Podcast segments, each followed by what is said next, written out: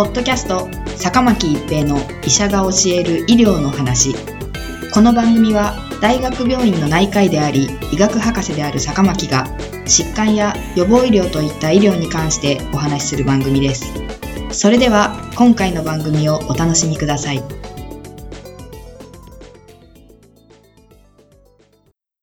皆さんこんにちは、坂巻一平です。ポッドキャスト、坂巻一平の医者が教える医療の話。今回は抗ウイルス薬の効果です。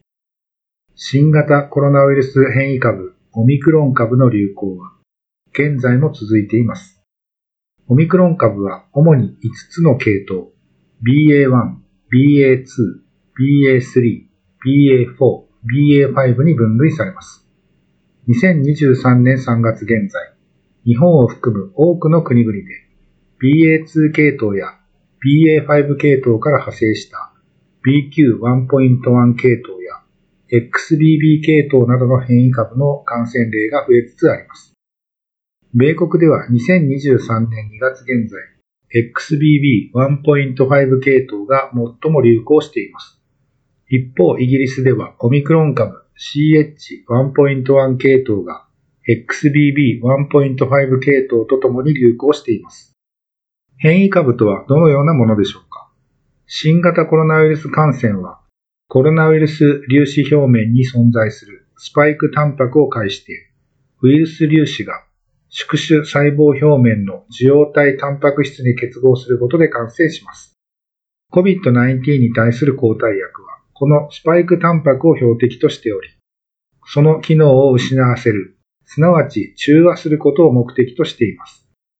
BA2 系統は、そのスパイクタンパクに少なくとも31箇所の変異を有し、CH1.1 系統のスパイクタンパクは、BA2 系統と共通する29箇所の変異に加えて、12箇所の変異を有するとされています。CH1.1 系統に対しては、承認されている抗体薬、カシリミマブ、イミレミマブ、ソトロミマブ、チキサゲミマブ、シルガビマブや抗ウイルス薬のレミデシビル、モルヌピラビル、ニルマトレリビル、リトナビル、エンシトレルビル、ワクチン接種によって誘導される抗体応答が有効かどうかについては明らかにされていませんでした。東京大学の研究グループは、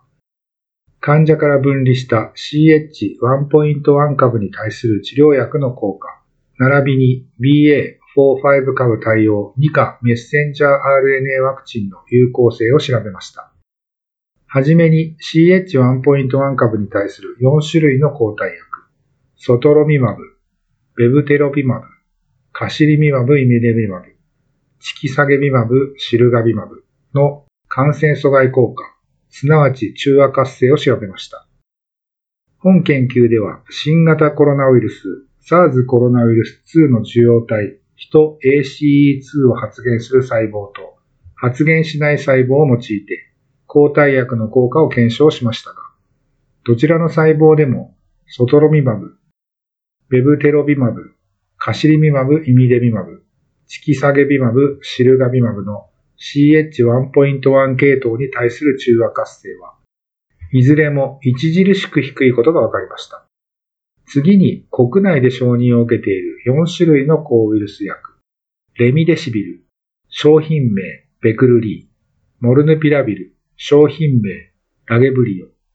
ニルマトレリビル、リトナビル、商品名パキロビット、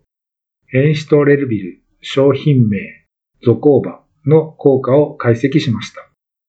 レムデシビル及びモルヌピラビルは SARS コロナウイルス2の複製に関与する RNA 依存性 RNA ポリメラーゼを、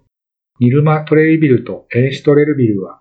ウイルスタンパク質分解酵素、プロテアーゼを標的としていますが、すべての薬剤が野生株に対する抑制効果と同程度の高い増殖抑制効果を CH1.1 株に対して示しました。メッセンジャー RNA ワクチン接種者から採取された結晶の CH1.1 株に対する中和活性も調べています。5回目に BA.4-5 株対応2価メッセンジャー RNA ワクチンを接種した人の結晶、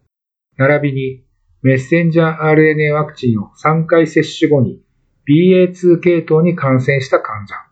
の結晶の CH1.1 系統に対する中和活性は野生株あるいは BA2 系統に対する活性よりも顕著に低かったものの、ほとんどの検体で中和活性を有していました。また、BA.4-5 株対応2価メッセンジャー RNA ワクチン5回目接種後の CH1.1 系統に対する中和活性は、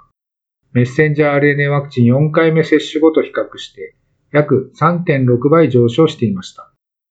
なお、今回の研究は実験室の試験管の中で行われており、この中和活性と臨床的な有効性との関係については、現時点では明らかではなく、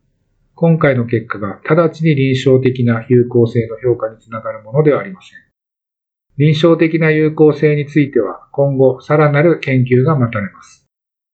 ポッドキャスト、坂巻一平の医者が教える医療の話。今回は抗ウイルス薬の効果でした。ありがとうございました。ポッドキャスト坂巻一平の医者が教える医療の話。今回の番組はいかがでしたか？次回の番組もお楽しみに。